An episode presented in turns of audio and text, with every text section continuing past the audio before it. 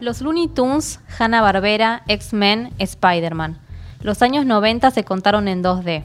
En 1996, Bugs Bunny y sus amigos incluso se metieron a un partido de básquet en la memorable Space Jam, con nada menos que Michael Jordan de protagonista. Y es que esa década estuvo dominada por animaciones icónicas que nos dejaron grandes momentos y un sabor a nostalgia. ¿Quién no se acuerda de las locuras de los Animaniacs? Waco, Shaco y Dot. Los tres hermanos lunáticos encerrados en el tanque de la Warner desde los años 30 para escaparse y hacer todo tipo de payasadas y travesuras. O de Pinky Cerebro, los dos ratones de laboratorio que trataban de conquistar el mundo.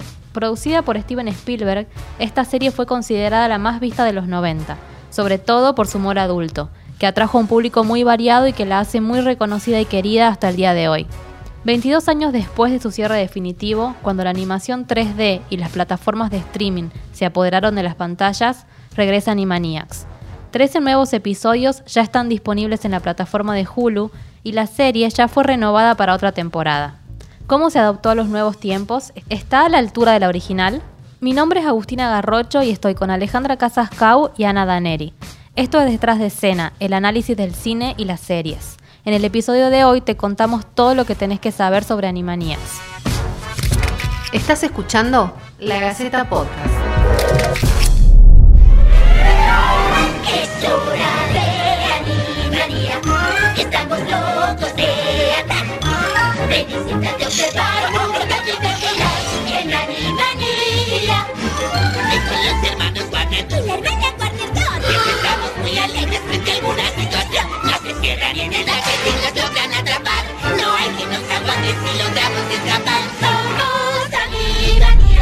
Hola chicas, ¿cómo están? Hola, ¿cómo están? va? Bueno, contemos un poco qué era Animaniacs para la gente que no la vio o que no se acuerda. Jaco, Waco y Dot eran los hermanos Warner y habían sido creados en los años 30, la época dorada de Hollywood. Sus personajes en blanco y negro y con características de animal inespecíficas eran demasiado locos y se la pasaban haciendo destrozos en el set. Es por eso que fueron encerrados en el tanque de agua de Warner Bros. hasta que escaparon en los años 90. Hoy, 20 años después, lograron escapar de nuevo. Por eso nos llamamos.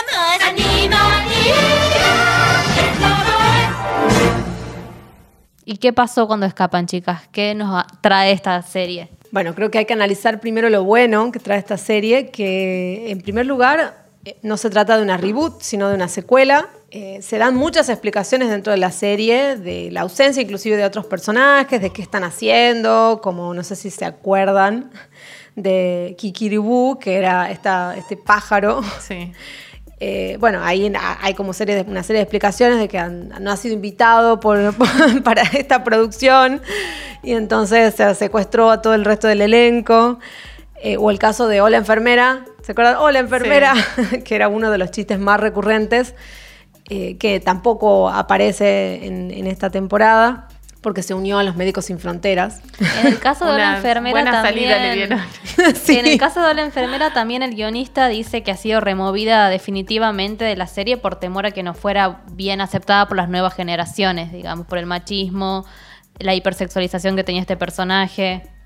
Incluso Pinky Cerebro también explican que han pasado 20 años ideando el plan para, para conquistar finalmente al mundo. Bueno, Cerebro pasó 20 años y que creó Internet y que, que, bueno, que ahora van a, van a llevar a cabo su plan, ¿no? La serie me parece que también se ríe de sí misma porque hay un momento en el que los tres hermanos están en, en la serie y dicen, esta serie no tenía muchos más personajes Sí. y pasa como una bola de esas que pasan en el desierto cuando no hay nadie. Sí, y otra cosa a rescatar eh, es que también se reunió al mismo elenco original, que bueno, por ahí nosotros los que lo escuchamos doblada al español no, no nos resulta tan icónico, pero para aquellos que la escucharon originalmente en el idioma inglés, que es como, como estaba pensada, eh, bueno, tiene el casting de los actores que hicieron el doblaje original y además también los compositores de la música son los mismos de, que hicieron las músicas originales que todos recordamos y que fueron muy icónicas también de la serie, ¿no? Sí, bueno, la serie también intenta mantener todo lo que, lo que era la serie original con respecto a las burlas que, que hacía hacia la misma industria, hacia la Warner. En este, inclusive desde el, desde el tráiler ya se los ve a ellos que al principio no querían hacer la, esta nueva temporada y después les dan un cheque de, no sé, 100 millones de dólares y aceptan de nuevo hacer este, la, la- esta temporada. Sí, en esto de la burla de la, de la industria, inclusive se burlaba también en la serie originalmente, se burlaba un montón de, de Steven Spielberg, que era el productor de la serie Claro. original. Y acá inclusive ya desde el tráiler aparece y hay una, una burla de Jurassic Ah, Park, sí. eh, que bueno, era uno de los, de las...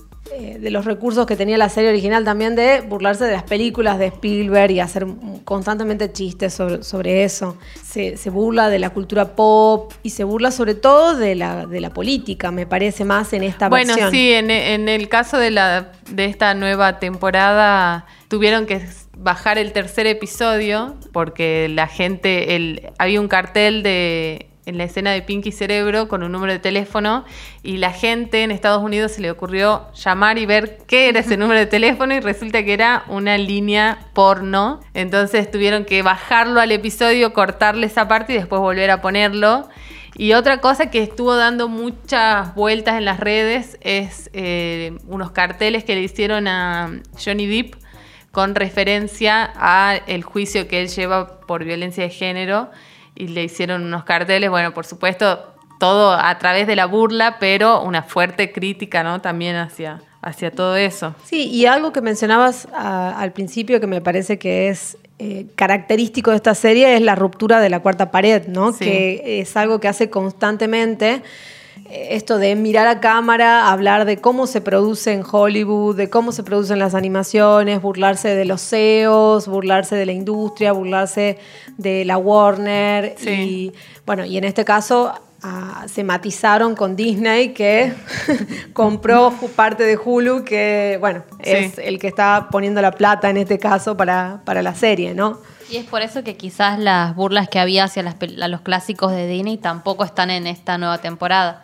Bueno, ot- otra cosa bien característica de la serie es que en este caso, aunque las animaciones son modernas, mantiene bastante los rasgos característicos eh, de los personajes y el espíritu del cartoon, ¿no? Yo, me- de hecho, me sorprendí bastante cuando lo vi porque pensé que iba a encontrar como estéticamente otra cosa y no, bastante, bastante parecida a lo original y eso es un punto recontra a favor. Sí, sí, sí, sobre todo para los nostálgicos Sí. que vemos la serie y, y no los queremos ver a los personajes en 3D No. ni con técnicas distintas a las que conocíamos. Y si bien es verdad que ya no se produce de la misma forma, no se eh, dibuja a mano cada uno de los fotogramas, bueno, está hecha por computadora, pero trataron de que no se Sí, notara mantiene tanto. bastante bien la, la estética.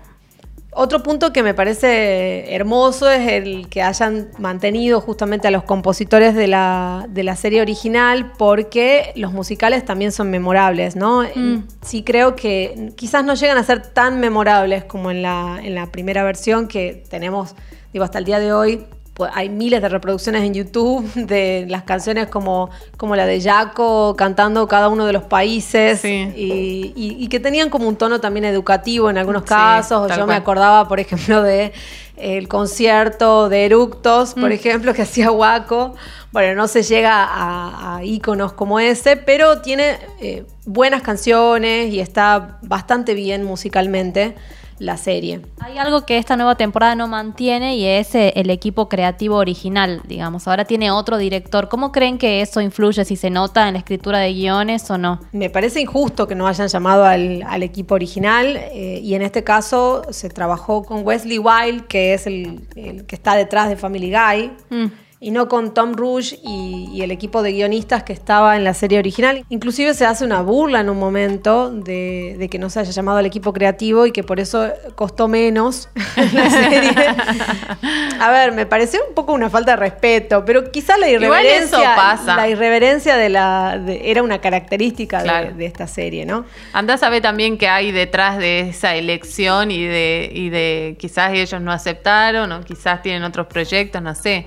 De todas formas es algo bastante común en la industria que reemplacen, pero yo en este caso muy en particular creo que la, ca- la cabeza creativa o el que más el que más influye en el producto final es Spielberg. Cuando vos ves eh, eh, Animaniacs o ves Fenomenoide o ves los Tiny Toons y tienen un montón de cosas en común. ¿Y, y qué más tienen en común? Spielberg. Sí, también creo que eh, pese a que no está el equipo creativo, se hizo un gran esfuerzo. Sí, para mantenerlo. exacto, para que la serie no perdiera calidad y uno, dentro de todo, no, no siente tan en, en falta eh, a, a ese equipo creativo que estaba en la serie original.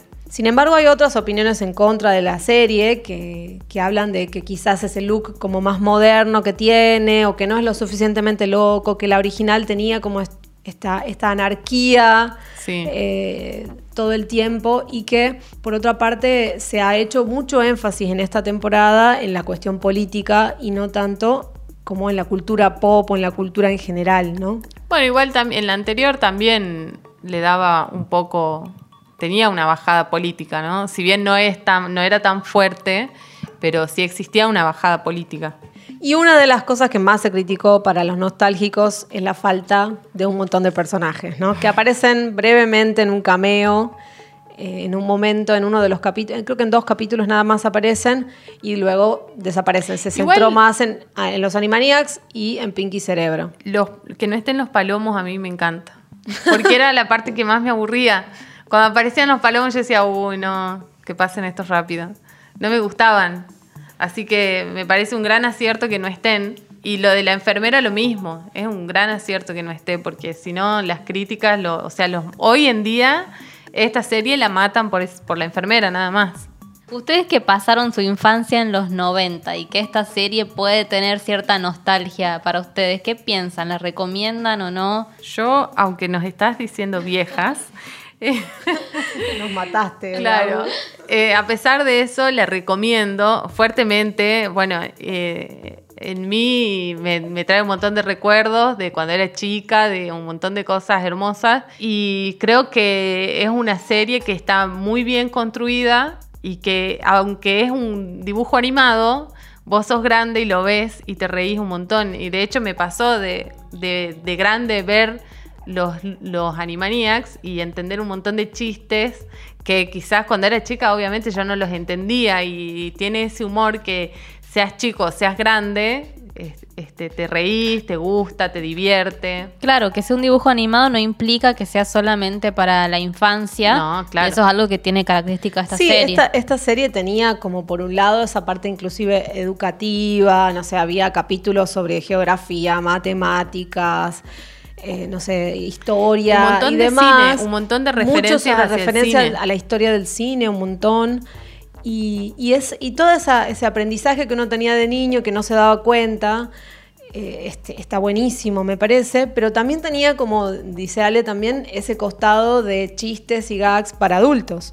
Entonces, es una serie que no perdió ese espíritu, me parece, Mm. que quiere llegar a las nuevas generaciones, que creo que la pueden ver hoy los jóvenes sin haber visto la serie anterior, tranquilamente. Y, y me parece que es muy disfrutable igual para grandes y para chicos. Bueno, recomendamos entonces ver esta serie que se estrenó el 20 de noviembre en Hulu y que en internet tiene el 90% de críticas positivas.